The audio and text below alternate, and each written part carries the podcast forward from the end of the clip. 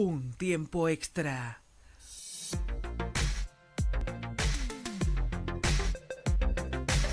y 10 de la mañana en toda la República Argentina estamos con una eh, con una comunicación telefónica, pero estaba buscando porque te cuento que hoy, exactamente hoy, 17 de mayo, es el Día Mundial del Reciclaje.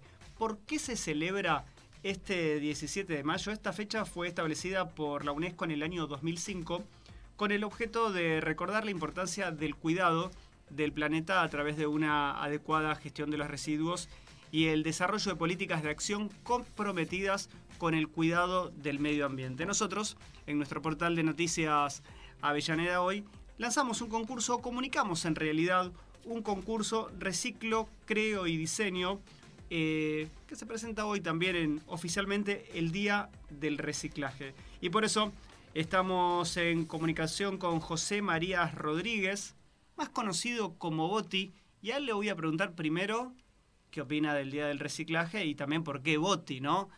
Eh, Boti, ¿cómo estás? Buen día. Juan Pablo Regalado te saluda. ¿Cómo va? Juan Pablo, ¿cómo estás? Espero que estés muy bien por ahí y un saludo a toda tu audiencia. Bueno, muchísimas gracias y gracias por, por permitirnos conocer un poquito cómo se lleva adelante este congreso también de la mano del Sindicato del Plástico, ¿no? Eh, exactamente, sí, porque justamente lo que se trata de potenciar a través del mismo es el conocimiento, está bien, y también la resignificación de los materiales tan importantes como es el plástico, ¿no?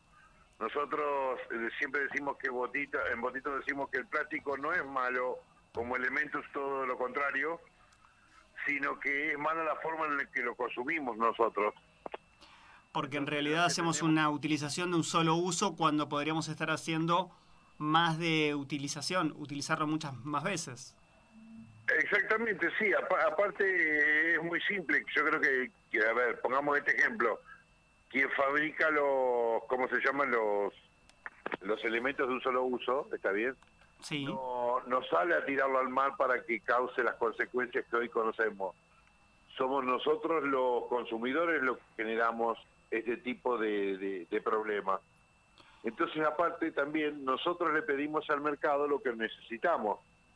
Así que si nosotros como consumidores aprendemos a regular, el uso de los descartables de un solo uso, podríamos agarrar y hacer que el plástico se utilice realmente en aquellas cosas para lo cual es útil. Hablando de eso, en pandemia, gracias al plástico, se pudo llevar adelante, se, volvió a, a, activar un poco también esa industria, pero también se pensaba en qué se hace con tanto plástico utilizado.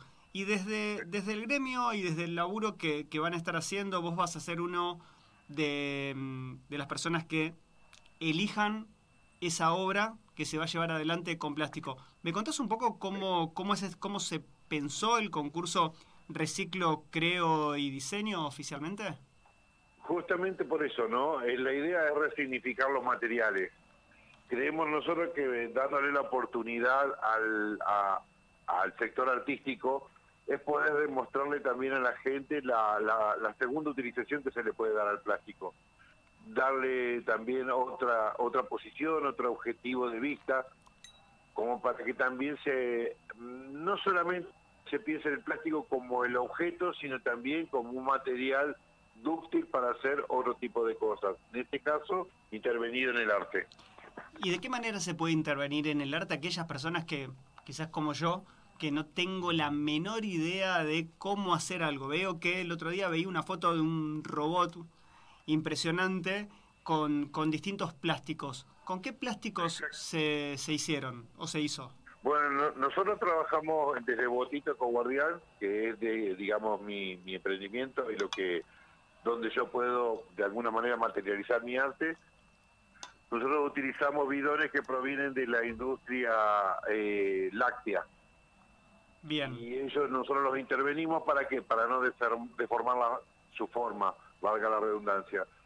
Nosotros en Botito, por ejemplo, mantenemos y todas las esculturas, ya sean las chiquitas o las grandes, nosotros tratamos de no deformar el material, o sea, es tal cual nosotros lo encontramos en casa o, en algún lugar. La idea de Botito justamente es rescatar el plástico para que no vaya a parar basural a cielo abierto.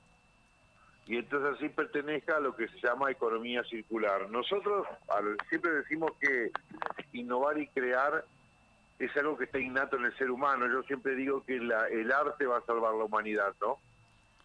Eh, yo creo que eso es algo que ni siquiera la inteligencia artificial va a poder nivelar. Va, eh, va a necesitar siempre del consejo y de la de la filosofía y del punto de vista humano, ¿no? Estamos conversando con José María Rodríguez Botti.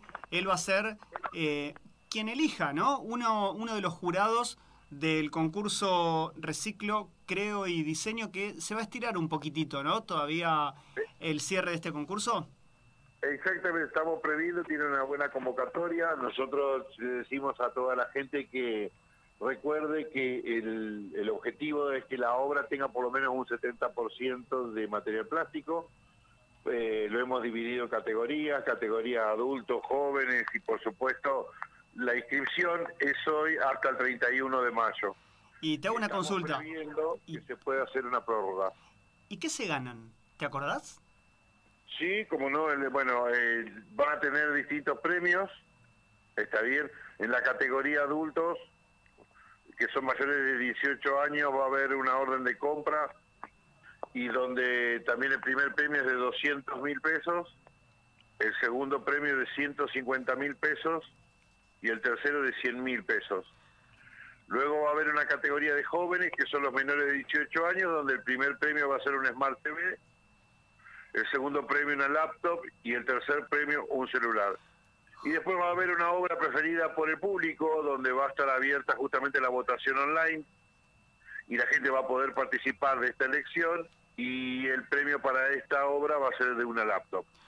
José María Rodríguez, alias Boti, una de las personas que va a ser la responsable y encargada también de, elegir esa obra en el marco del concurso Reciclo, Creo y Diseño.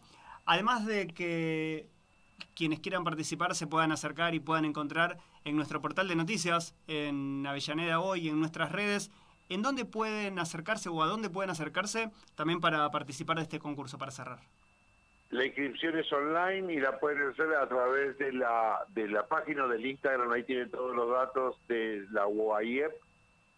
Está bien que la eh, Unión Obreros de Empleados Plásticos, está bien, y lo van a poder encontrar ahí en tu producción o en el portal de noticias para poder ir directamente a la inscripción. Recuerden que es hasta el 31 de mayo con posibilidad de que haya una prórroga. Boti, muchísimas gracias por este contacto con Conexión Abierta y también con un tiempo extra. Te mandamos un abrazo grande. Un abrazo, Juan Pablo, a toda la audiencia y esperamos las inscripciones de todos los artistas y toda la gente que se anima a participar. Un abrazo grande y gracias. Hasta luego, hasta luego.